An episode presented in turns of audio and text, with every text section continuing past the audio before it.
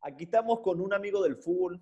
La verdad que siempre digo, Tete, el fútbol da pocos amigos, por lo menos en, mi, en mi percepción. Un tipo que me ponía la pelota ahí donde tenía que ir y me hizo hacer goles importantes en el Caracas. Disfruté mucho tu presencia, me ayudaste en muchas etapas de, mi carrera. Es un placer, hermano, que me des el tiempo de palabrar contigo porque teníamos mucho tiempo sin verte la cara. Sí, Gabo, un placer, un placer. Gracias por, por contactarme. Siempre es grato, como tú dices, saber cómo, cómo están los amigos y me da gusto verte bien, que estás en- con este nuevo proyecto y bueno, deseándole a Diosito que, que todo salga bien. Yo la verdad que te felicito, hermano, porque siempre te mantienes bien físicamente, bonito, y eso habla de que eres un profesional, ¿no? Eh, Rey, ahorita estás en una faceta de técnico que me pone muy contento. ¿Cómo te sientes? ¿Cómo fue ese proceso? Porque aquí lo que queremos que la gente sepa es que nosotros somos unos ganadores, unos winners, y uno se tiene que formar, se tiene que, que a veces caer y subir para entender de que ese proceso de caída es fundamental para lograr el éxito personal.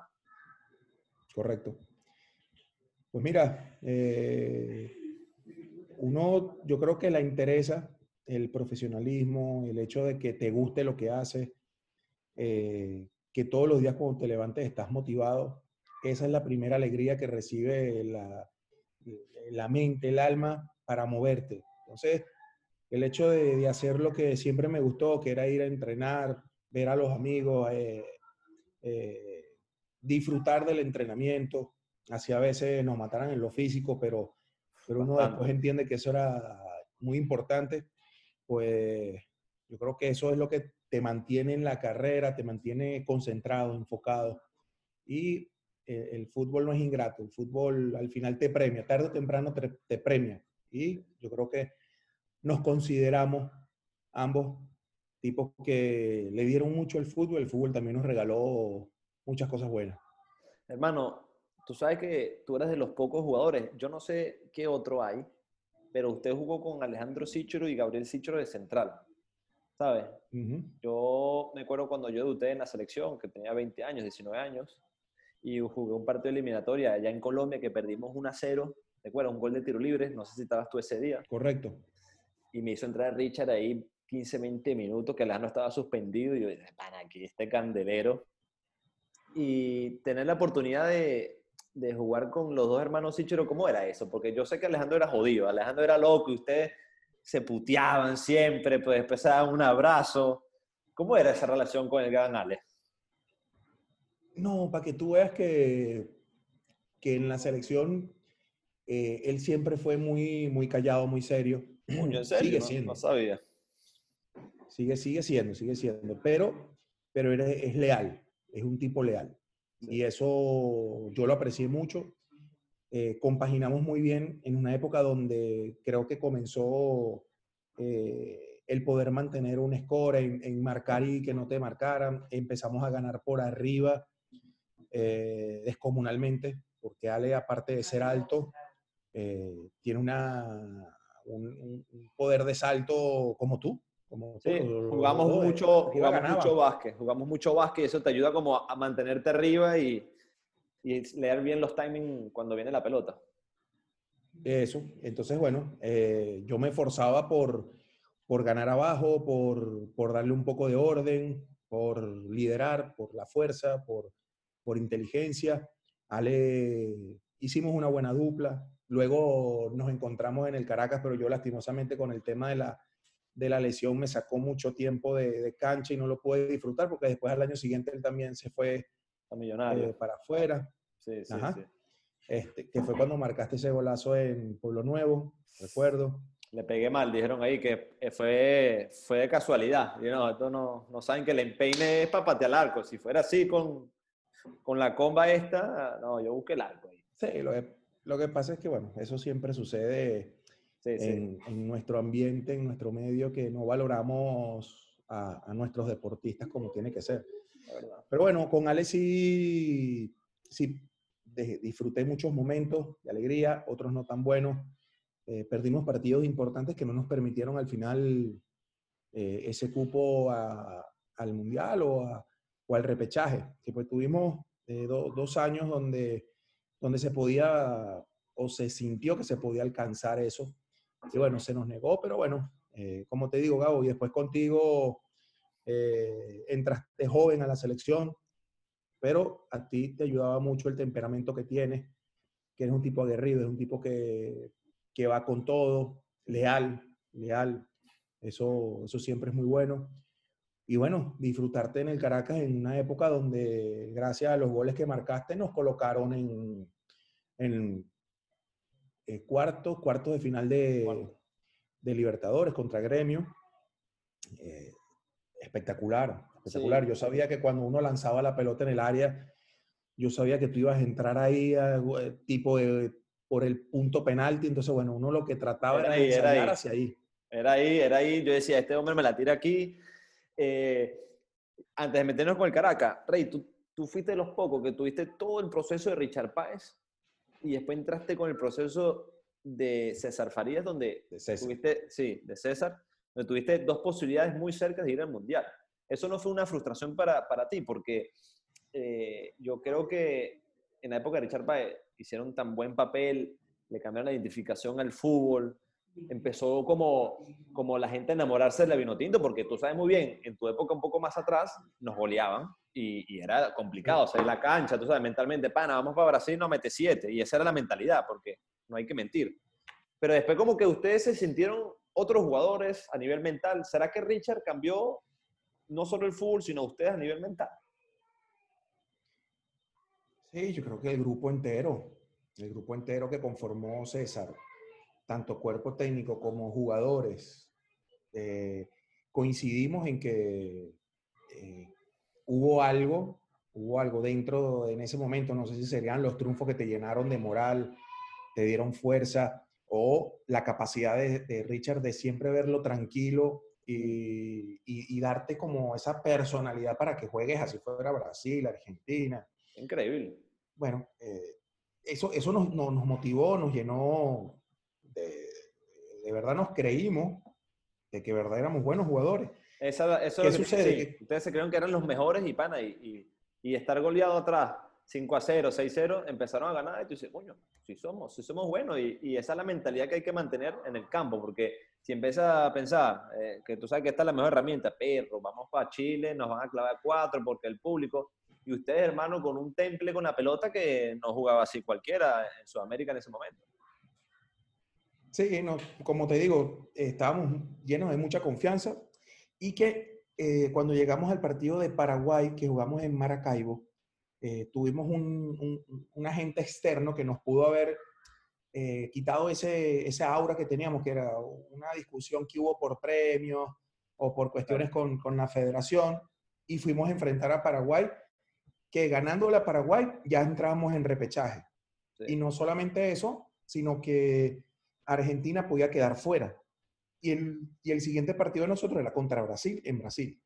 Entonces, todo eso eh, el saber que, que, podíamos, creo que no supimos eh, jugar ese partido como lo veníamos haciendo, por presión, porque era por, por primera vez que estábamos claro, claro. entrar en, en, una oportunidad. Y en el caso de con, con la selección de César, después, que estuvimos también a punto de caramelo, también contra eh, contra, eh, contra Uruguay, uruguayo. Uruguay, ¿Te acuerdas? En Puerto Ordaz. Sí, sí, la, jugada polémica que siempre me dicen que no fuimos mundial por eso, porque me barrí. Joder. No, no, no, no. No, acuérdate que también después con Paraguay hubo un penal que no se metió. ¿En dónde? ¿En Paraguay? No, en, en Puerto Ordaz también. En Puerto Ordaz que jugamos allá, sí. Entonces, em, yo creo que ese, ese segundo, ese ciclo de César, ese primer ciclo de César en ese premundial, ahí sí digo que a mí me dolió más que el primero, porque el primero eh, no tenía la noción, no sabía El, cómo jugar, el cómo competir, pero ya después sí, ahí sí. Ya te acostumbraste a la victoria y al ganar y a la mentalidad ganadora que dijiste, este es el momento y sobre todo en la Copa América, hermano, que, que, que, fue bastante positiva. Dime algo, Rey, porque yo no soy ni periodista, soy tu pana. ¿Cómo te sentiste? Porque en la Copa América no participaste tanto como uno esperaba. ¿Cómo te sentiste recho con César? ¿Te sentiste recho contigo mismo? No, pana, yo soy, o sea, e, es como que si yo digo, yo soy Gabriel Sichero, pana, yo soy José Manuel Rey aquí con más partidos, capitán, muchos años, ¿no te sentiste que te irrespetó un poco? No, para que tú veas que eso es lo que yo aprecio de, César. César, eh, ¿te acuerdas que hicimos un partido amistoso con España en, en Puerto La Cruz? En Puerto La Cruz, que jugamos súper bien. Ajá, previo, previo al viaje de la pretemporada para Copa América. Exacto, sí, sí. Bueno, ya, ya ahí César me dijo, mira, Rey, yo ya tengo... Te fue de frente, te fue de frente. Sí, vale, yo tengo el 11, pero no te escatimes, o sea, esfuérzate bastante en, en en la pretemporada, que las cosas ahí pueden cambiar. Pueden cambiar. Yo me... Bueno, tuviste la pretemporada como fue en Dallas, durísima. Nada, huevo, nada, nos reventaron. Durísima, durísima, con un grupo de jugadores enormes. Sí. O sea, el momento futbolístico de muchos era enorme. Entonces, claro, ya cuando empezaron los partidos y ya veía que no estaba, yo dije, mira, hay algo en el fútbol, aparte que ya era eh, en el 2015 ya tenía eh, una edad. ¿Cuánto eh, tenías ahí? no. 2011. Se fue. Sí, sí, 2011. 2011. Claro. Ya tenía 31 años. Ok. No, no, no, te miento, te miento, te miento. A mí era, para mí 31 es joven, no jodas. No, ya va. Tenías más. 34 por lo menos. 36 años. 31 Entonces ya con, estamos volando. No, ya, ya con 36, ya tú dices, ¿sabes qué, César? Hermano, yo quiero ir, yo me voy a fajar, sea o no sea titular, cuenta con mi apoyo en lo que necesite, yo voy a estar ahí. y fue lo que hice, y fue lo que hice, acompañé, les hablaba a ustedes, los estiraba, los ayudaba a estirar, eh, siempre con palabras de aliento, siempre motivando. Me recuerdo que contra el partido, el primero contra Paraguay, metió a Alexander González de lateral derecho, y, y me dijo, Rey, mira, habla con él porque para que no le meta presión el partido. Y yo me fui a hablar con él. O sea, me, yo viví esa, esa copa, yo la disfruté mucho porque no sentí tanta responsabilidad por jugar, pero la disfruté mucho porque los apoyaba a ustedes, eh, era el sparring a veces en, en algunos trabajos. Eh, no, me, me, mentalicé muy bien y ah, súper agradecido con César porque después del uno versus uno del lateral completo, ¿te acuerdas? No, ese, ese día vomitamos, vomitó un par, chamo, yo me acuerdo. Bueno. Qué loco. Ese, eh, uno versus uno, ¿qué le pasó a estos tipos? Le decíamos. Bueno, en ese uno versus uno, me recuerdo que me puso con Joandri. No, el, mal, el más rapidito y el más jodido. Sí, y pero lo hice muy bien, lo hice muy bien. El partido quedó 1 a 0 a favor mío, porque una vez que puso la pelota en la mitad de la cancha, le metí los kilos encima, me fui llevando la pelota hasta la raya de allá y allá lo mantuve. Sí, sí, sí. Pero después de eso, viste que tú tenías que trotar una vuelta. Exactamente. Y en la vuelta, y en la vuelta él se vino conmigo. César estaba, me, me acompañó una mitad de la vuelta y me dijo, mira, Gallego, espectacular lo que estás haciendo, sigue así, vas a tener el cupo, vas a estar con nosotros. Yo creo que siempre, si, si él me hubiera dicho al principio, José, tú ya estás dentro, capaz no me esfuerzo tanto. Claro pero en el día a día me iba hablando y me decía, Epa Gallego, te veo bien. Ejemplo, así. ejemplo. Eso, eso me siguió motivando más al entrenamiento, a, al, al, ir al el Athletics Performance y, ponerme bien a tono, los kilos, las fue cosas, una, Fue una, ahorita que lo hablas así, porque estas cosas no lo hemos hablado nunca, yo creo que lo, lo, viste más como una prueba de superación. No, hermano, yo puedo con esto. 36 años la verga. Yo soy un tipo profesional, soy un tipo que va para adelante, también era otra Copa América que era súper motivacional. Hay lesiones también, si se llega a lesionar un central, estoy yo aquí preparado y, y eras el jugador con más partidos. Y que fue lo que sucedió. Exacto. Entonces, esa mentalidad tuya de decir, como que no, no bajarte y decir, no, vale, yo soy rey, yo si no juego no voy. Tú como que no pasa nada, vamos a, vamos a seguir intentándolo. Y fue cuando volviste, volviste cuando nadie creía, seguramente muchas críticas de la gente, este, y le demostraste a, Venezuela que Rey estaba preparado 100% con 36 años. Que ojo, que para mí, tú eras titular tranquilamente en la selección. Pero bueno, César por lo menos, como dices tú, que nadie sabe esto. un recambio generacional que es entendible también. Sí, sí, pero también te dio la cara y te lo, te lo dijo de frente, porque pocos técnicos van a un tipo así con jerarquía, y César que era nuevo también, y dice, mira, eh, no vas a estar, no estás en los planes, yo qué sé, X de titular.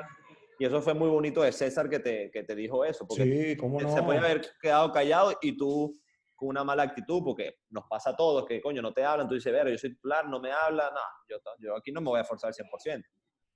Tú sabes. No, conmigo ahí te digo, te digo Gabo, que eh, yo valoré mucho que desde un principio me dijera eso, me, eso me hizo eh, sacar ese, ese yo, el competitivo, el mejor yo, y lo tomé con mucha humildad. O sea, yo ahí me quité el traje de, todo lo que uno tenía jugado atrás. Yo dije, mira, antes me tocaba montarme el overall, ahora no lo tengo yo, pero igualito voy a apoyar, voy a, voy a dar lo mejor de mí al, al grupo. Y, tanto así que el momento que me tocó entrar era súper complicado. Un segundo tiempo contra Paraguay, jodido, para pasar a, a, la final. Y bueno, pude... y le dimos un baile impresionante. Sí, se jugó muy bien. La verdad es que el equipo andaba. ¿Tú metiste gol en, los penaltis? Sí, el segundo. Primero Giancarlo y yo el segundo. Sí, sí, tú siempre pateaste bien los penaltis. Coño, ese partido fue increíble, hermano. Yo me acuerdo de esa banda de pana, yo no sé, yo nunca tomé nada, vitaminas ni vainas estas locas. Yo me sentía que yo jugaba cuatro tiempos al mismo ritmo. No tenía, no tenía problema porque esa preparación que dijiste tú. Y recuerda, Rey, yo tuve un mes antes solo con, con Bazán porque me había ido de Newell. Me había ido de Newell porque, porque Newell estaba súper mal. Me dijeron que no querían encontrar más conmigo. Lo típico que hacen cuando eres extranjero, ¿no? Que siempre el extranjero lo, lo sacan más rápido. Y, en esa liga tan jodida. Y yo estuve un mes antes, doble turno todos los días, Rey. Cuando ustedes estaban en competencia, yo estaba ahí solo, perdón, solo, en silencio. Y yo me comí dos, tres meses con Bazán, hermano. Ya yo no lo aguantaba mal por el Bazán. Pero sí, el, el, otro la preparación fue muy buena. Sí, sí, sí. El otro día hablé con él y súper agradecido porque ellos tranquilamente me hubieran dicho, no, si tú no juegas, no estás en la selección tranquilamente. Y, y confiaron en mí en una etapa dura de que no tenía ritmo en un mes, pero el partido contra España, nos fuimos para México, eh, me dio oportunidad, entonces, coño, vio que Gabriel estaba preparado y más la pretemporada que nos tiramos en Athletic Performance, que eso fue lo que nos mantuvo en Paraguay, minuto 118, yo en la banda así. Es lo que te iba a decir. Yo, yo te iba a decir eso, que cuando estabas hablando de te sentías muy bien, era porque eso, ese mes completo que duramos ahí en, en Dallas, es que la gente no, no, nunca va a entender lo que es doble turno, o a veces triple, con Bazán, con la gente de atletas, o sea, eh, es otra cosa. La verdad es que nosotros eh, fuimos, ese, ese plus que nos dio eh, esa estadía ahí nos hizo llegar con piernas hasta el final del, del torneo. Imagínate si estuviéramos contra Uruguay esa final, eso hubiera sido una batalla campal, porque ellos tenían un fútbol parecido al nuestro, o sea, de mucha garra, mucho temperamento, y esa era la final que todo el mundo hablaba, ¿no? Uruguay-Venezuela, pero lamentablemente la suerte estuvo para los paraguayos. Tete, ¿cuál fue el momento? Yo pinché. Dime. El partido de, Uruguay, el partido contra los peruanos. En el segundo tiempo, en el minuto 30, tuve un desgarro en el gemelo y ya habían hecho los tres cambios y no pude, me tuve que quedar. De hecho, el tercer gol de Guerrero, yo no puedo hacer nada. Yo me acuerdo, ahorita que lo dijiste, me acuerdo que ese partido yo también estaba, tuve como una distensión en, el ligamento y yo pensé que, que César no iba a jugar, pero bueno, él quería la final, me imagino que iba a ser a veces el recambio, y me dijo, no, vas a jugar. Y yo, bueno, me, arriesgué porque otro partido más para mí, las ganas de querer ganar el tercer puesto, y, y nos metieron cuatro, y eso fue súper doloroso. Me acuerdo que nos, nos, fueron a dar la medalla y muchos estaban enojados, y, y yo esa medalla, hermano, la tengo en mi casa en Caracas, con mucho orgullo, porque hicimos historia, y, y cuarto, tercero, segundo, primero, uno siempre tiene que que ser agradecido porque yo nunca me imaginé... Con la, con la, cabeza en alto. Sí, nunca me imaginé yo jugar dos Copa América, estar al lado tuyo de titular. Sí lo soñé. Entonces, claro, tener mi medalla, que creo que somos los únicos que la tenemos en la mayor, ojo, que tengamos una representación de algo bonito, histórico, hay que mantenerlo siempre cerca. Tete, vámonos en el Caracas, porque nosotros hemos vivido muchas cosas juntos, hermano. El Caracas fue una, una época dorada. Y mira que tú tuviste muchos años jugando en el Caracas. Siento que ese 2009 fue una época dorada para, para la historia de, del fútbol venezolano. Para el fútbol venezolano y para mí en lo particular, porque en ese 2009 marqué 12 goles de tiro libre entre torneo y, y la Copa. Eh, pude marcar en el primer partido, que fue contra Lara en, el Olímpico, y marqué en el último, que fue contra Zamora, allá en... Que nos dio el campeonato. Marina. ¿Te acuerdas? El, primero y el último. ¿Te acuerdas lo que hablábamos en la cancha? coño, no, tranquilo, hermano, no, dale, dale. Y vino Rey, bomba. Tan loco, me acuerdo. Se me, se me enojaron porque una pelota de 35 metros y yo, nada, yo le voy a pegar por pegarle y la metí, la emboqué. Pero sí, sí, eso fue yo. Eh, bueno, de hecho, son los mejores recuerdos que, que uno tiene cuando, cuando te sitúas en, en la competitividad, cuando te sitúas en, en, el estar metido en el grupo. Entonces uno siempre dice, y, y, y, y teníamos un grupo espectacular. De, Muy competitivo, hermano. Y aparte, amigos, un grupo de amigos. Sí, sí, un grupazo. La otra día estaba yo siempre... Sí, sí. La otra día estaba hablando con David Barones y hablábamos y mencionábamos mucho con el grupo, el grupo, el grupo. Y esa es la clave de cualquier equipo. Porque tú podrás tener un equipo muy talentoso, pero si hay cuatro, cinco, seis, siete que no se llevan bien, eso olvídate que, que el barco no va para adelante, se hunde en cualquier momento. Termina siendo mella, es así.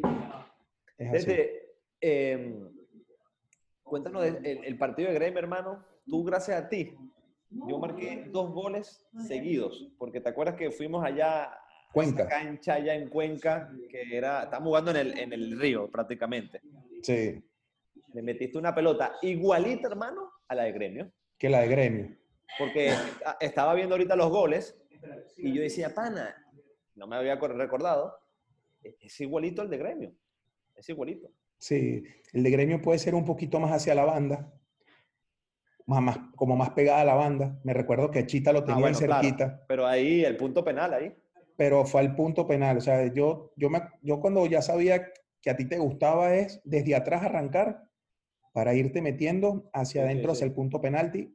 Yo trataba de buscar era, era esa posición, pues yo sabía que ahí contigo, con Barone, con Castilín, con Prieto, ahí teníamos buen, muy buenos cabeceadores. Y bueno, eh, ¿Te acuerdas del de Cuenca? Pelota mojada, cancha pesada. No, Logré no. levantar la pelota que yo, yo, pensaba que no la iba a levantar.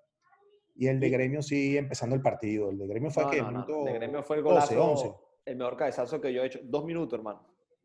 Dos minutos. El minuto dos. Yo me acuerdo que el gol de, de Cuenca fue un, un, gesto técnico mío de cabeza, de cabeza, porque claro, recuerda que estamos a 2.500. Rosado. Sí, no, y, y, también baja y entonces como que le di hacia abajo y picó antes, pega en el palo y entra. Fue un gesto técnico, Ajá.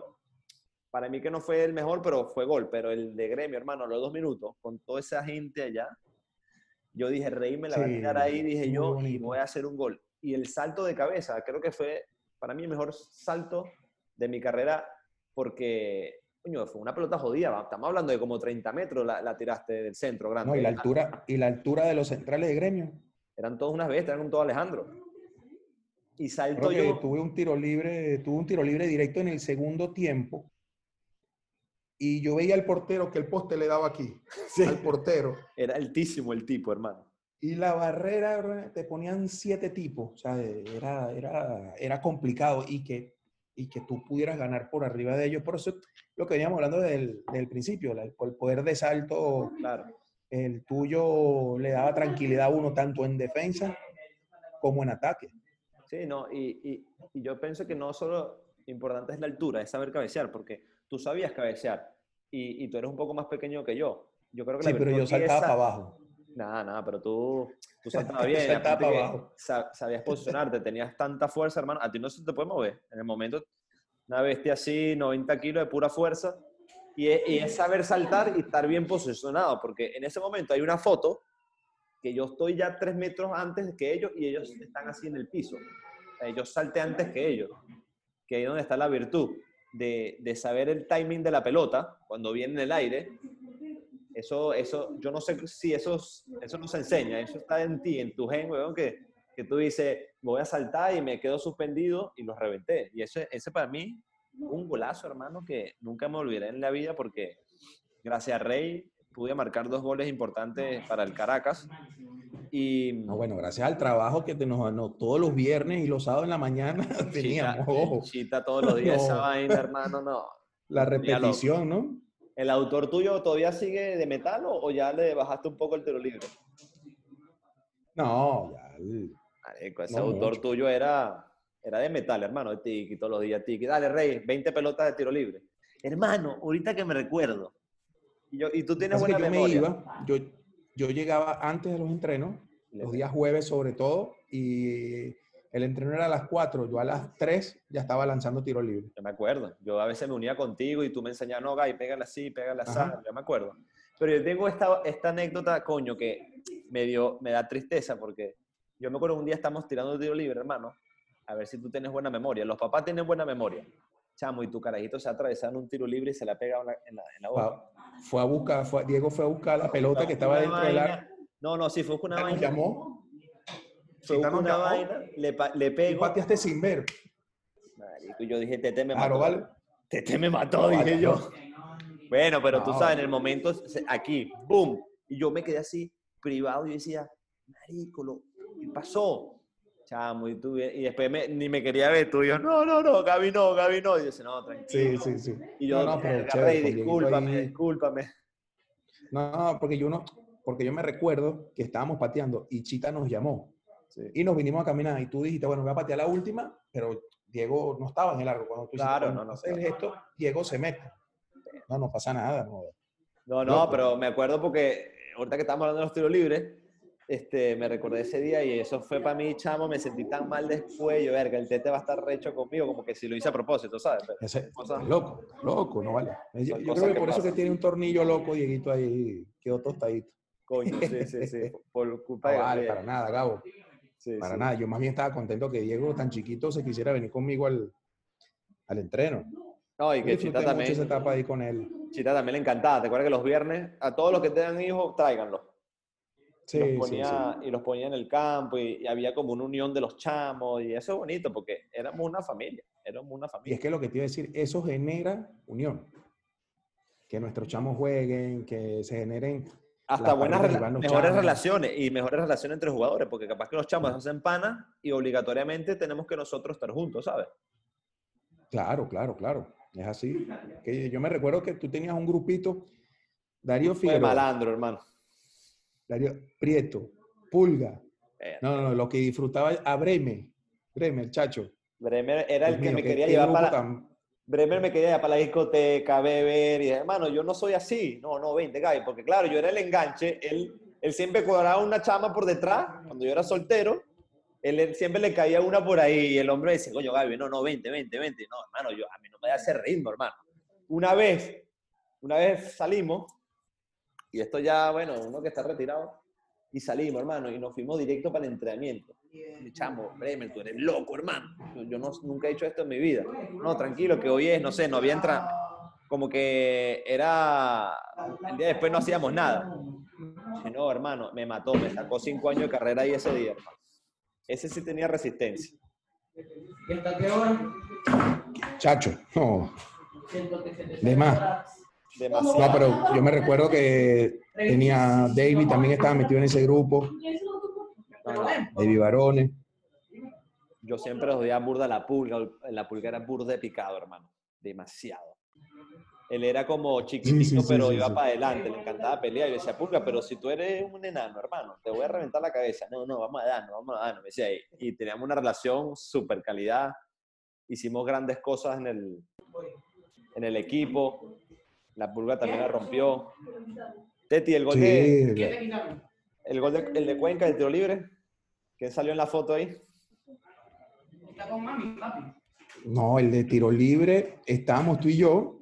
Tú me dijiste para pa, ah, Yo me puse ahí, yo me puse ahí me nada recuerdo, Yo me recuerdo. Me dice, José, déjame pegarle. Yo, está cerquita, déjame pegarle una que voy a ir al palo del portero. Yo pienso que él se va a mover no, vale. Hecho y hecho. Sí, la verdad, tú viste, Gay, anda cagada, pateo yo. Bueno, está bien, rey. vamos a poner No, yo porque tú ahí? pateas bien. Tú No, pateabas vale. bien los, los tiros libres. Lo que pasa es que, claro, uno porque venía con una racha que al final, le- como que te dicen los demás, bueno, mientras la vayas metiendo, ve cobrando, Claro. porque eso No, es no. así. Pero bueno, llegó ese tiro libre y tú, yo te dije, bueno, ponte acá, como si fueras a cobrar. Y, y yo creo que el gesto de que él viera que había un zurdo también Sí. lo puso a pensar. Es ojo. verdad, no, no, es verdad. Y la alegría del cuarto gol, o sea, yo lo tuve que festejar así porque en ese momento la gente de Cuenca nos trató muy mal allá, no, no el club como tal, sino la gente, la hinchada, hablaron muy mal de nosotros como institución. Entonces, bueno, eh, ¿Te acuerdas del viaje? que se terminó, se El terminó el partido. El viaje Sí, para llegar allá. Sí, No, de vuelta, que nos fuimos la noche al aeropuerto porque no sé qué cosa, qué tal. Nos fuimos por la montaña y decía, mamita, aquí nos, Claro. vamos a, nos van a lanzar en el autobús por la... Que no era la primera vez, porque Caracas creo que cuando fueron a Potosí, se fueron de La Paz a Potosí. Creo que fueron 24 horas. No, vale, qué locura. Ya sabían Ok. lo que era eso. Eso era, una, eso era ir para el infierno, así tú dices, no, hermano, para allá a Bolivia no puede ser la altura, 4.000 metros. Pero yo, yo siempre me, me recuerdo, después del festejo, hermano, hay una foto que yo no sé si te la envié. Yo encima tuyo, hermano. En Ah, claro, yo cargándote en caballito. No, hermano, tú No, de, la de la emoción, esos 80 kilos ni lo sentiste. Qué bonita foto. Yo la tengo aquí, hermano. No, increíble. Ese Esos sí, recuerdos- un recuerdo. Por eso te digo, ese año que tú estás mencionando eh, fueron de logros para la institución, eh, fueron logros para nosotros en lo personal, eh, nos ayudó a llenar un estadio. Recuerda que antes no llenábamos el estadio y Ese día estaba... todos los partidos de, de Copa Libertadores y sobre todo ese el de Gremio, obviamente, porque el de Cuenca hubo gente, pero no creo que lo habríamos llenado, pero Gremio estaba lleno. Gremio no cabía, pero nadie, hermano. Eso estaba en, en- viste que, que está la, los asientos y está la escalera, y hasta en la escalera estaban todo el mundo ahí. Hasta en la escalera había gente, sí. Increíble. Entonces, por eso te digo, yo creo que eh, fue un momento y una época muy linda, de, de aparte de haber conseguido algo importante, el poder compartir con las personas que compartimos en ese, en ese grupo de tanto jugadores como cuerpo técnico. No, fue muy Sí, sí, increíble sí. todo. Se dio No, todo, no. pues como dicen. Paladini, un fenómeno. Este, después lo, lo- lo tuve otra vez la El oso. selección. El oso, ¿te acuerdas de Héctor? Que me Claro. decía siempre, no, Gabriel, el mejor lateral izquierdo soy yo, hermano. Y siempre, no, no, no, soy yo, tú eres el dos, yo soy el uno. Qué, qué, qué buen grupo de panas. Es que es imposible no tener éxito un equipo así. Y estando en, en- en el Caracas Fútbol Club, es difícil no, no lograr los objetivos. Nosotros quedamos campeones de la liga, que le hace ese golazo, hermano, de, de- al Deportivo Italia, que fuiste a abrazar, ¿te acuerdas? Te fuiste a abrazar Claro, claro, claro. El quinto gol, después de pelar un penalti. Sí, sí. Y el primer partido que quedamos ganados, entonces todo ese equipo, que tenía un buen equipo, estaba Gaby Urdaneta, Leo Jiménez, estaba un central argentino que era un animal. Y era complicado. Y ellos pensaban Maidana. que... Maidana era, ¿no? Sí, sí. Este, y, y había otro. Daniel no me acuerdo. 10. Daniel 10, ¿te acuerdas? O sea, de tu época. Sí. Ah, López, tú dices López. López, que jugó de Penanzuate y eso. Este, Correcto, Táchira. Por cierto, tú jugaste con mi hermano, eh, ahorita que nombraste en el Italia, ¿no? Con Ale. ¿En dónde? En el, en el Italia, ¿no? Puede ser. Que cuando estaba No. en Talchacao, era la cosa. Él estaba en, en Italchacao y yo estaba en Caracas. Ah, ok, pensé que habían estado juntos, pues me acuerdo que. No, no, no, yo 2010. nunca. Claro, pero esa, esa- ese año que él jugó en Italchacao, yo no. Bueno, sí, sí, él- él- yo creo que sí jugué contra, contra Ale. Y eh, después él estaba en Trujillanos también, ¿cierto? Ale estuvo en Trujillano. ¿Tú te acuerdas, hermano, que yo lo pensé? Yo digo, ma- ahorita es una anécdota que también tenía. ¿Tú te acuerdas un partido Trujillanos Caracas que le partiste la nariz a un, a un- delantero? Yo Trujillanos, Caracas. En el Ebrijo Iriarte fuiste a jugar allá y Alejandro dije, te quería matar y lo reventaste, hermano, los minutos así. Ah, no, claro. Y no claro, no sacaron fracturé roja. el pómulo. Sí, lo partiste. Yo estaba en la tribuna viendo el partido. No, a mí me expulsaron, a mí me expulsaron. ¿Sí te expulsaron ese partido? Sí, y me, y me pusieron de, de, pe- o sea, de- de pena el que no podía jugar hasta que él volviera a pisar una cancha. Yo estuve un mes sin jugar. ¿Cuánto tuviste? Sí, un mes. Chamo, lo, lo Que partiste al medio, hermano. bueno, No, central yo, es ¿sabes central. qué? Esa, eh, no, no, no, pero esa pelota yo la tengo ganada y él me viene pegando como por detrás. Y, ¿sabes? Cuando tú estás así, que le estás diciendo, epa, árbitro, pita, ¿sabes? Me está pegando. Oh, me seguía pegando, no hizo nada y le doy. una vez. Pero, ojo, Gabo, que no fue ni con el codo, fue con el antebrazo, pero sabes que este hueso es muy... Muy, muy frágil, se rompe de nada. Algo, sí. Y le fracturé. Le fracturé. De hecho, estaba Leo González en ese equipo. Es verdad. En los, los dos centrales, Leo González y Alejandro. Y Alejandro, claro. Leo se me acercó, verga, José, ¿qué pasó? Yo, bueno, ¿sabes? Quise, quise lanzarle, pero la idea no era fracturarlo, ¿sabes? En mi vida, ¿sabes? No, en pelea he fracturado a nadie. Tú eres un jugador súper limpio, fuerte, pero limpio. Pero sí me acuerdo, ahorita me recordé que hablamos de Trujillano y decía, yo estaba en el estadio, hermano, y Alejandro andaba el Sí, en el brígido. Sí, sí. Mira, Tete, eh, en la vida del futbolista no todo es bonito. No todo es bonito. Eh, ¿qué momento tú te sentiste así como frustrado o decir, no puedo más, no puedo más? Siempre tenemos momentos de eso que uno quiere tirar la toalla, a pesar que tú eres un tipo siempre súper positivo, pero uno tiene caídas, uno tiene caídas y, creo que son ellas las que te da ese, no, vamos a continuar, no pasa nada, vamos a continuar, vamos a continuar. Como nombraste un poco de la Copa América, que nunca bajaste los brazos, pero siempre, siempre hay momentos complicados. Sí, pero al final cuando ya entiendes que, que el fútbol siempre te da revancha, eh, yo era de los que me duele mucho, no me gusta perder, no me gusta perder para nada, ni siquiera en el Pirú. Sí, sí, sí. Pero entendí que la única forma de, de estar bien para el siguiente partido era olvidar que a veces, a veces los entrenadores terminan un partido y ven riendo a alguien y se enojan porque vea, no les, no les pega el, el duelo del partido, ¿sabe? De, que se perdió.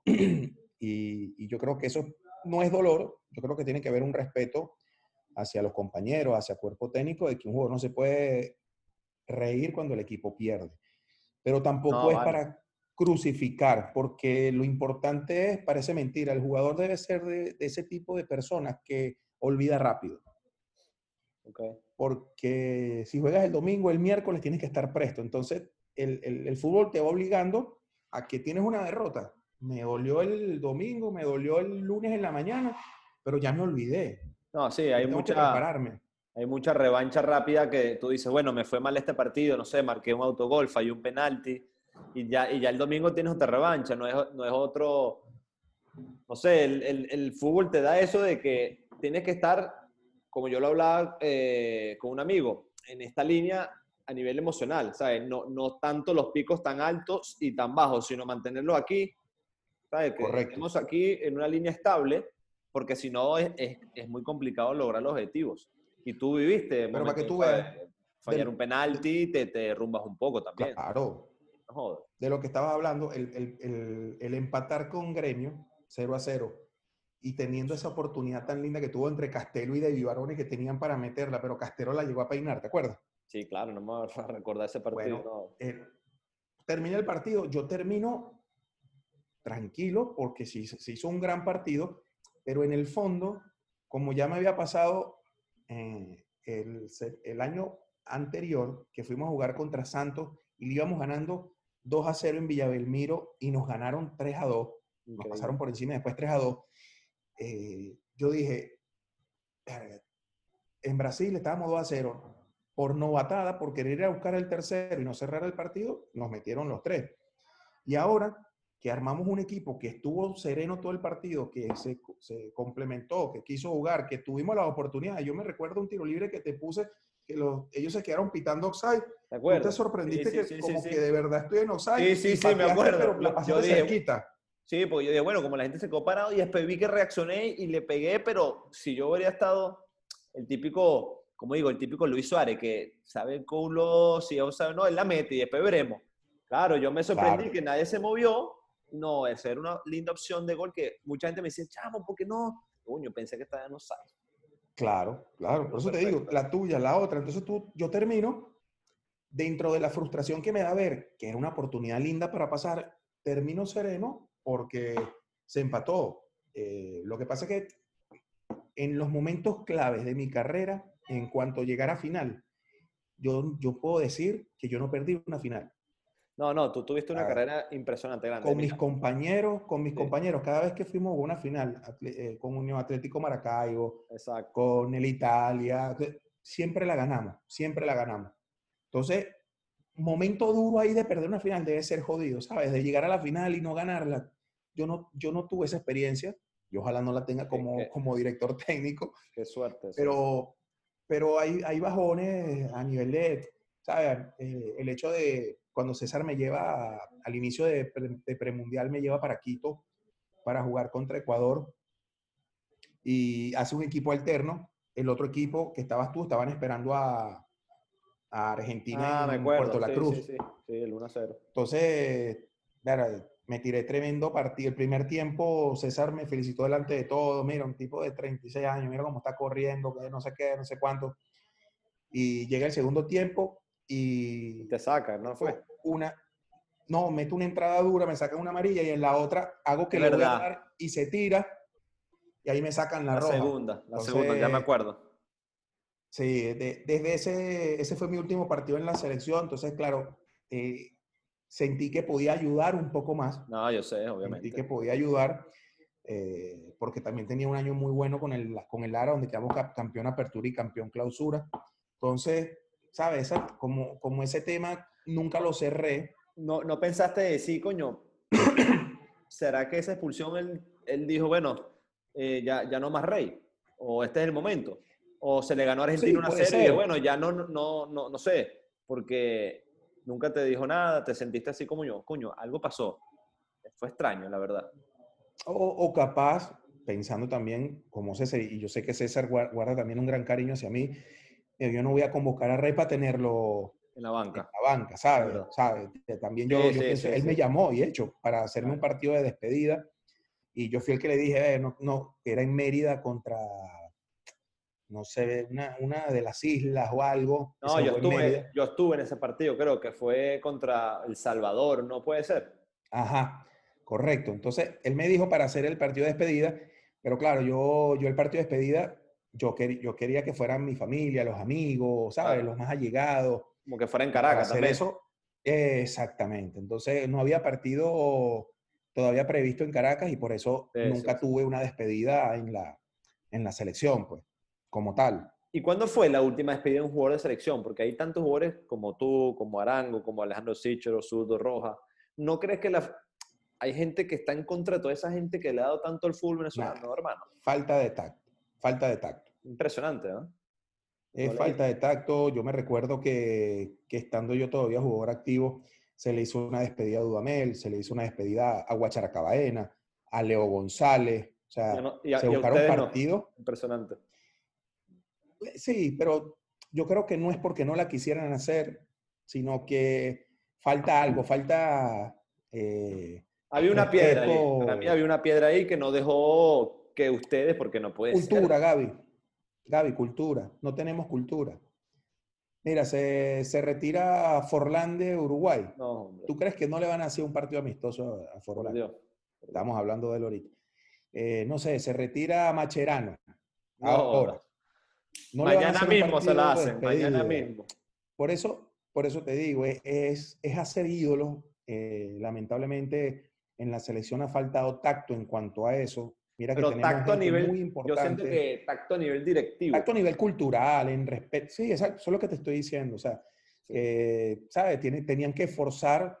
O sea, un tipo que, que hizo historia en el fútbol venezolano como primer jugador venezolano que, que llega a 100 partidos No, de la, con la selección. sí, sí. Porque después Juan, sí, Juan me pasó casi 20 juegos. Bueno, pero fuiste el primero. pero son 114, eso. Entonces, que no hayan tenido un gesto de armar un partido para poder retirar, así como tú dices, zurdo roja, el zurdo roja. No, no, claro. Tú, tú tampoco tuviste un partido de retiro. Y No, no, es que ni me lo van a hacer, hermano. Si no te lo doy a Rey, no se va a zurdo para la roja. selección. No, Olvídate. lo- te estoy, por eso te digo que hay, hay muchos jugadores que brindaron muchas alegrías, que le dieron, eh, no sé si llamarlo alegría, pero que No, hicieron que el fútbol, hicieron el fútbol de la selección, coño. Que la gente dice, epa, los Crearon- venezolanos son duros, hermano, son buenos. Porque los resultados son los que no- Crearon- los resultados son los que te dan esa, esa jerarquía de, que vengan otros a ver el fútbol venezolano. Si no ganas a nadie, ¿quién te va a ver, Rey? Por supuesto, por eso digo, creo, creo que esa generación le creó la cultura futbolística a un país donde yo siempre lo comento, yo me recuerdo jugar contra Brasil o contra Colombia en San Cristóbal y ver todas camisas amarillas. Y en Maracaibo todas camisas amarillas. El siguiente partido con Brasil sacaron una camisa dividida, un lado vino tinto, el otro lado amarillo. Muy feo, muy feo. Hasta que después al final era todo vino tinto. O sea, se creó una identidad. Y que la federación, con la gente que es responsable dentro de la federación, eh, no traten a, ah, esos elementos. Ya te das cuenta, no les Con respeto, es lo que es lo que yo digo, o sea, yo, yo creo que eso es falta de cultura, falta de saber, de tacto, de tacto. Eh, que alguna vez, o sea, Juan Arango, ¿no? o sea, Juan Arango no le han hecho un partido de despedida. Por Dios, Juan Fernando, o sea, que es lo más grande que, que, hemos tenido nosotros hasta ahorita. Una zurda de oro. Tú dices, ahí donde tú dices, no, y sácale la zurda de oro. Es un tipo que desde que salió del Caracas se mantuvo afuera. Afuera. Haciendo, goles, haciendo goles de, de crack y, y ni un gesto, mi ejemplo, Gabo. Yo te pongo mi ejemplo. Yo fui a Emelec, quedé extranjero del año. No repetí. Fui otra vez a Emelec, el siguiente, de, dos años después, quedé cuarto, normalito, los cuartos puestos, no, no me volvieron a repetir. Voy a Atlético Nacional, llegamos a semifinales, no repito. Increíble. Voy a Colo Colo, quedo campeón. Campeón. No repito. O sea, a mí me faltó esa, esa suerte que hay que tener a veces de enamorar a la gerencia o al entrenador. ¿qué más afuera. Los de aquí me bancaron a muerte. Sí, sí. Los de aquí me bancaron a muerte. Afuera no. Eh, este, este, eh, qué, eh, extraño eso, ¿eh? Hizo, hizo una carrera espectacular en México, en España, en Alemania. O sea, Increíble, sí, sí. Y por eso digo que es lo más grande. Porque hemos tenido jugadores muy buenos. Stalin Riva, Gabriel Miranda, Gerson Díaz. Unos fenómenos. pero este se mantuvo afuera en carrera que era lo más duro, es lo más duro, mantenerse afuera y siendo él venezolano, sin pasaporte europeo. Yo creo que, como dices tú, yo no lo pensé eso, pero sí, Juan hizo cosas que, que nadie lo ha hecho. Ya hoy en día es más fácil salir para los chamos, ya tú sabes, 18 años ya está en primera edición, en el caso de Peñaranda, que se fue a España, Granada y debutando, entonces, a esa época, por lo menos ustedes, para mí ya era difícil. Muy difícil. Yo a los 18 años empecé a jugar de titular en Uruguay, era como, y este venezolano que viene hacia aquí, y bueno, me fui ganando a pulso, siendo profesional. Bueno, tú fuiste a leche, ¿no? Con 20 años estaba en Italia de Serie A, que no era fácil, hermano. Yo siempre tuve ese, esa etiqueta de, no, venezolano, ¿qué hace aquí? Y pude jugar, pude jugar poco, pero jugué con 21 años, 20 años en la Serie de Italia, entonces, pero lo más difícil era complicado mantenerse como, como Juan Arango que tuvo una carrera espectacular, cuatro años, no sé, ponte cinco o seis años en Mallorca, en Alemania cuatro años, en el Borussia Mönchengladbach este, unos golazos, hermano, de una estatua, una estatua en Alemania y en Venezuela. Dirán, coño, qué bueno que no está más. Entonces no puede ser esa cultura que dices sí, por eso, esa es lo que yo creo, Gabo. No, yo no, no, no quiero señalar, señalar, sino al ente que es el que rige nuestro fútbol que es la federación. Yo creo que le falta tacto como para poder entender que esos jugadores, claro, que en su momento le brindaron eh, todo, la, todo lo que tenía que dar para el fútbol de la selección, que estamos a la orden para cualquier cosa con la, con la, con la federación. Yo estoy seguro. estoy seguro que todos los que están, los que hicimos algo, pero claro, no te tratan bien, no, te, no, no, hay una cultura de respeto hacia, hacia, Hay, envidia, hay envidia también, y la envidia es arrecho, ¿sabes? Y, imagínate ustedes dentro de la federación, ex jugadores profesionales de fútbol, pero de élite. no, no alguien que no jugó al alto nivel, pero gente con valores, porque es fundamental.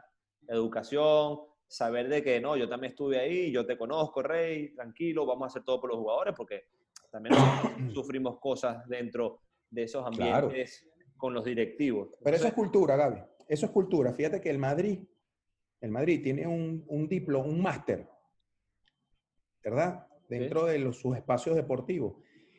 Y los que van a dar charlas en cuanto a lo deportivo, Roberto Carlos, Guti, Raúl, o sea, se basan en sus exjugadores que fueron figuras para enaltecer, para enaltecer más al Real Madrid, con esa gente que está yendo a ver el máster. Nosotros aquí no tenemos eso. Nosotros aquí en Venezuela no tenemos eso. Y yo creo que eso también depende, el cambio, siempre tiene, tiene que haber un cambio, depende de nosotros, de poder a- alzar rabos en su momento y poder, o calladamente, ir demostrando gestos de cultura deportiva Claro. para que ellos se den cuenta también de que, ve, "Ey, mira, eh, tienen razón. ¿Por qué Imagínate no, un máster no como... esto, no hacemos los otros? Imagínate un máster en Venezuela, como dices tú, eh, a nivel de, de cualquiera, de, de- de club, de institución, entrenadores, que aparezca José Manuel Rey, Juan Arango, Zurdo Roja, vamos a poner Gabriel Sichero. O sea, mucha, viene gente que le dio bastante al fútbol venezolano y, y- y lo van a que disfrutar ser al muy interesante, Gabo. Muy ser interesante. Muy interesante. Gente que no, va a querer, eh, no van a querer pelarse de ese máster y, y estoy seguro que se van a llevar sorpresas porque lo que hemos vivido nosotros como jugador en el extranjero, ya te cuento, como tú decís, tú, tú jugaste en Colombia, uno de los mejores equipos de Colombia, en Chile, no voy a decir el mejor porque todo el mundo, no, que el otro es mejor, en Colo Colo, jugaste en España, te fuiste para Chipre, hermano, en el Caracas Sí. saliste campeón, en el Deportivo Lara saliste campeón, figura, capitán, creo que con 38, 39 años te retiraste. Con 40. Coño, entonces me... Escucha, yo tengo 36 años y yo te lo decía fuera de cámara. Y, y yo digo, concha, yo creo que el fútbol venezolano no aprecia tanto al jugador veterano hoy en día, hoy. Porque yo voy a cumplir 36 años ahorita en, en- en el 25 de abril. Y yo digo, yo tranquilamente juego en- en primera división Venezuela, hermano. Primero porque soy un profesional. Segundo porque sé cómo estoy preparado. Si yo no me siento bien, no jugaría. Obviamente, no voy a hacer Claro, vergüenza, no voy a, a dar vergüenza a la gente. Y se ha hecho muy difícil volver al fútbol venezolano. ¿Por qué crees tú eso que hoy que eres técnico y para mí el fútbol, que no lo tienes que decir, es mi opinión personal, el- el- la liga venezolana se ha vuelto como un marketing de vender rápido y, y hacer dinero rápido y no creer tanto en esas figuras nacionales que tienen una edad de 30 a 38 años.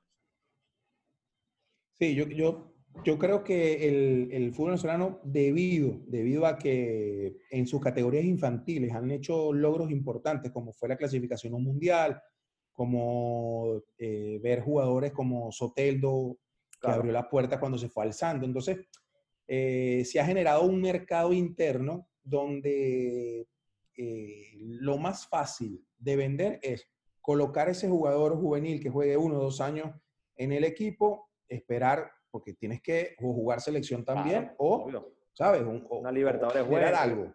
Sí. Correcto. Entonces, eso está haciendo que muchos de los equipos en Venezuela hoy quieran tener eh, jugadores jóvenes. Yo, en el caso del jugador de experiencia, yo siempre creo que es importante tenerlo. Pero ese jugador de experiencia tiene que, tiene que volver al país con, con la humildad como tú volviste cuando fuiste a Lara, Que por cierto, que te fue, Eso que fue, te fue muy bien. gracias a usted, porque me acuerdo, y disculpa que te tranque, te escribí por, por Instagram, hermano, está pasando esto. Y usted tuvo la nobleza y sobre todo sabías quién era yo, de aceptarme porque tenía seis meses sin jugar, ¿te acuerdas? Que estaba en Panamá y te escribí. Sí. Y mi esposa me dijo, conchale, ¿por qué no escribes a Rey? Tú tienes una buena relación con él, es directivo del Lara. Y yo, bueno, lo voy a intentar, porque a veces uno le cuesta, ¿sabe? Hacer eso. Hermano, y usted me dio vida de, de vuelta y, y me fue súper bien en Lara hasta que llegó la guarimba que, que me fui por la situación Sí. del país. Tú lo sabes. Sí, pero eso te digo, yo, yo no, yo sí creo que el jugador extranjero, extranjero yo a mí, el jugador de experiencia Experiencia. siempre tiene que, siempre para una institución es muy valedero, ¿sabes? Y, y no porque seas mi amigo, Gabo, sino No, no, porque yo tú eres un sé. tipo de selección, porque eres un tipo que te cuidas. Yo sé que tú ahorita te sacas la chaqueta esa que tienes y estás más rayado Coño, que estoy, cualquiera de los estoy del- con ganas, estoy con ganas, pero no lo voy a hacer. Pero entonces, eh, yo creo que es, es cuestión de, de- de ver la posibilidad Sí, sí. mm, eh, yo, yo siento que tú todavía tienes para darle al Sí, fútbol yo venezolano. también. Yo también. Eh, ojalá, ojalá y se pueda abrir alguna puerta porque realza más los valores de, de- de nuestro fútbol, el tener gente que triunfó afuera, que fue selección, que sigue jugando afuera y que pueda venir al país. Mira, eso, olvídate que tiene que, que darle un plus al torneo nacional, que también es lo otro que nos pasa a nosotros hoy internamente dentro del torneo, lo mejorcito ya está fuera, que son todos los que juegan en selección, ¿verdad? Claro. Luego súmale que los jugadores que son talento, o muchos de esos jugadores que son talento, que ya eh, tocaron selección sub-20, sub-17 o que jugaron muchos partidos en primera, ya están afuera. Entonces, los que quedan es con la posibilidad de tener un espacio en, en unos 90 minutos para dar lo mejor de ellos, los chamos jóvenes, para Sí, sí, ese, es el mercado venezolano para mí hoy en día, lo que se convirtió rápido, venta rápida, venta rápida y dinero. Eso, eso es así en, no, no, no, voy a decir en toda Sudamérica, pero Argentina, un jugador en un equipo, ¿cuánto te dura, Gabo? Te dura poco. Como dices tú, la cultura hace respetar que un tipo como Macherano, no, no nos vamos a estar comparando con Macherano, pero vuelva con, él tiene la misma ¿Por qué no te puedes comparar con Macherano? Porque jugó en el Barcelona. No, no, pero... Barcelona es un equipo Sí, sí. Sí, obviamente, pero él tiene... Oye, creo que la trayectoria tuya, es más, tú tienes más partidos de selección que Macherano. pero por eso te digo, él va y, llega como una, una, estrella al estudiante de La Plata con 36, 36 años y el hombre está ahí, profesional, se cuida. Entonces, yo siento que, gente... como, como, te dije, y, y, tú que eres técnico y lo, y lo vives, que te vengan dos, tres pesados amigos tuyos de antes, de concha, y va a decir, coño, hermano, hoy, hoy en día cambió el fútbol venezolano, pero también cambió esa regla juvenil que le da, porque en nuestra época, hermano, aquí juega el mejor, aquí no juega el que tiene 16 años y tienes el derecho de jugar. Y muchos jugadores de, que está pasando en Venezuela se pierden a los 20 años y ya no juegan más, porque tienen que jugar obligado. Que funcionó mucho, para mí, yo, yo digo esto, porque nos llevó al Mundial varias veces a la sub-20, pero hace y obliga. No, y están, los chamos tienen que jugar con 16 años. Yo nunca jugué ni tú a los 16 años obligado. ¿Me entiendes? Sí. Sí, 16, no, bueno, 16 cuando estaba la regla en Copa, Venezuela, Venezuela. básicamente 17, 18, ajá. Pero yo creo que esa regla ha sido buena. Porque no, ha, sido, no, ha sido buena. pero se ha extendido demasiado y le ha dado facilidad que se torne en un, en un torneo de poca edad. Es lo que estábamos hablando. Claro, es un torneo de corta edad donde la mayor posibilidad de, la parte económica, porque también hay que ver eso, Gabriel, es que eh, los equipos deben mantenerse. Tú sabes que la publicidad no, aquí hoy en día, olvídate, por situación país, no la hay. Sobreviven eh, por las ventas de los jugadores. Más nada, porque las entradas son gratis ya a los estadios. Qué lástima, qué lástima. Entonces, el hecho de, de, de tú poder colocar un jugador que de 17 a los 19 años ya tiene 80, 90 partidos en primera. Impresionante, impresionante. Cosa, cosa que muy pocos en Sudamérica lo pueden tener. Entonces, eh, eso genera eh, un morbo dentro de, de, lo que se ha generado, porque es un mercado que se ha generado el poder aprovechar de ese mercado. Claro. Y, da, y ha dado resultados, entonces el fútbol venezolano sí ha cambiado. Si te da resultados y te mantiene el club, te mantiene las bases, te mantiene esto, yo pensando como directivo, dueño de un presidente, yo, la mantengo, yo mantengo esa línea. Pero sí, como dijiste tú, a nivel de selección no se le ha respetado a muchos jugadores, su trayectoria, por la edad, y tú eres un claro ejemplo de eso. O sea, como yo hablaba antes de Pandiani, con 40 años jugaba en primera edición en España, en Suiza, tú con 39, 40 jugaste, y jugaste no solamente por tu físico, por tu trayectoria, hermano, por lo que representa Rey, que donde vas sale campeón. Y eso vale más que que tener 40, 20 años. Sí, bueno, eh, lo que pasa es que el aval que te da es que seas competitivo. Yo por lo menos me puedo dar el gusto de decir que, que yo me retiré con 40 compitiendo porque tenía sí, Chancellor, a Miquel Villanueva, hoy Chancellor en Italia. en Italia, primera división, y Miquel Villanueva en España. Málaga. Ajá, entonces, dentro de todo, escogí el momento, lo vi oportuno, eh, terminé jugando de titular y, bueno. Eh, y saliste campeón y paso para, capitán. Sí, para dar el paso para otras cosas. Pero sí creo de lo que estamos hablando, de que el, el fútbol venezolano hoy en día también necesita gente que reenganche de nuevo para, para, para, traer cultura, para traer nivel.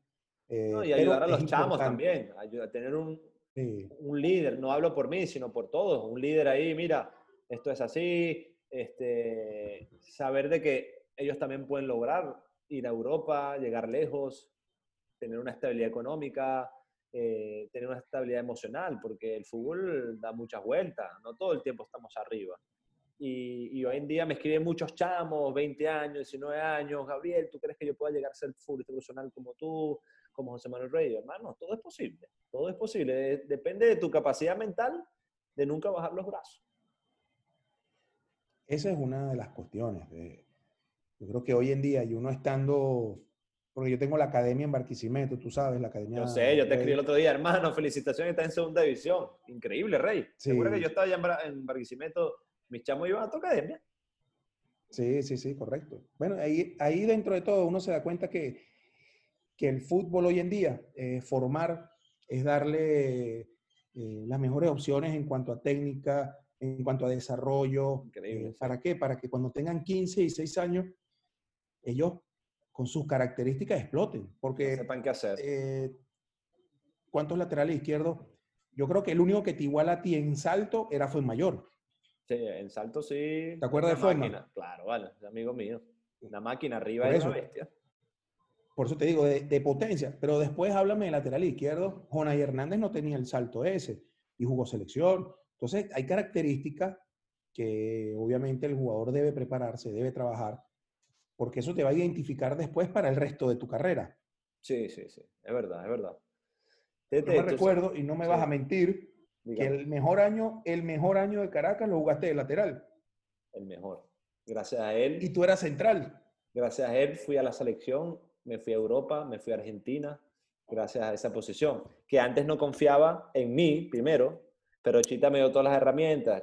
pero si terminaste tirando caño de lateral. Bueno, todavía. tirando caño de lateral. Todavía los tiro de central y a veces me salen. Cuando no me salen, ¡ay, Dios mío! a correr para atrás. Tete, te quiero mucho, hermano. Gracias por tu tiempo. La verdad que hablar contigo solo me trae momentos especiales. Me diste la oportunidad de volver a Lara, a jugar al fútbol profesional.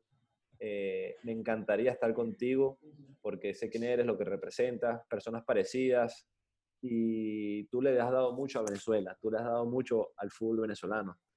Un tipo que siempre se mantuvo positivo en cualquier área. Como técnico, yo sé que tu sonrisa siempre está tu positivismo hacia los jugadores siempre está, porque así nos tratabas a nosotros, y como lo hablábamos fuera, fuera de, la, cámara, eh, uno trata a las personas como uno es, y tú eres así, estoy seguro que todos los jugadores del Zamora eh, te quieren y, te respetan, que eso es muy importante, y eso te lo has ganado tú mismo con tu carrera, hermano. No, vale, gracias, Gabo. Sabes que el cariño es mutuo, siempre valoré tu amistad, siempre te, te protegí en los momentos que sentía que tenía que protegerte. Eh, cuentas conmigo para tus proyectos, en lo que te pueda ayudar, hermano. Eh, las puertas de mi casa eh, están abiertas y en el equipo en el que esté, pues ojalá, ojalá y tenga la dicha de poder contar contigo porque yo sé que nos vas a brindar, aparte de alegrías por, por los goles que nos vas a dar, la interés, la firmeza, la jerarquía, la personalidad. no bajo los brazos, no bajo los brazos, ya, yo ya hice un, un un, llamado a principio de año. Vamos a ver si para, para el siguiente semestre o el año que viene se puede hacer algo. Yo sé que, que se puede, o si no, bueno, eh, ver qué otros temas podemos trabajar juntos, pero de lo que sí sé es que hay una bonita amistad y que... Eso es lo que te voy a decir. Al final, para mí vale más... Eso es lo que cuenta. Para mí vale más tu amistad. El fútbol, hay etapas, ya se está terminando. Yo tengo este proyecto increíble y le quería mostrar a la gente que para quedarse ganador, un Creating Winners, eh, uno nunca puede bajar los brazos. Tú hoy eres técnico profesional. Tú, me acuerdo cuando te fuiste para Argentina, eh, te decía, Rey, ¿dónde andas? No, aquí en Argentina haciendo mis cursos. Eso lo hace una persona apasionada a su trabajo. Entonces, la pasión y las ganas de querer lograr los objetivos. A veces hay que bajar un poquito. No significa, digo, de bajar de estatus ni nada de esas cosas, sino comenzar en la sub-20, en los cursos, porque por más jerarquía, por más conocimiento de fútbol, uno tiene que estudiar para, para ser técnico. Entonces, tú hiciste así, paso a paso, paso a paso. Y hoy eres técnico del Zamora, uno de los clubes más importantes ahorita de Venezuela, con más títulos en la actualidad. Entonces, sigue rompiendo la hermana eh, y yo te veré siempre eh, por aquí por Instagram, eh, por el WhatsApp, y felicidades porque conocí a tu familia y tú no te debes pero una vez tú me invitaste a tu casa y yo dije, José Manuel Rey me invitó a su casa, ¿te acuerdas? Allá me conocí a tu suegra. En, Colina Bellomonte. Y yo dije, hermano, qué bonito. Eso significa que, que José vio un, un Gabriel distinto a lo que mucha gente cree que soy yo. Y, y si tú lo hiciste, un jugador profesional, una persona que, que ha jugado en todos lados, significa que, que sabías y me conociste en verdad, que eso es lo bonito. Sí, vale, gran persona, gran persona. Como todo, eh, uno a veces tiene personalidad, donde yo de jugador, yo sé que me gané muchas enemistades, hasta con compañeros de fútbol por, por la forma y la manera a veces de lo intenso que era eh, para disputar una pelota o para, imagínate, yo le pedí una cachetada de Belio Hernández, que Belio es un pan. Sí, sí. Pero en ese momento estaba eufórico y bueno, llegó el momento y le pedí disculpas, pero, pero son cosas que da el fútbol y yo sé que tú eres muy temperamental, tú eres muy exigente, pero eso no, no deja de ser bueno para el deporte, pero eres un, un gran tipo, eres un buen padre, un buen esposo, Amén. eres un gran venezolano que nos representa afuera, así que ¿qué más se puede pedir, Gabo? Adelante, hermano, nunca bajar los brazos, te quiero mucho. Dale, saludo allá. Salud, papá.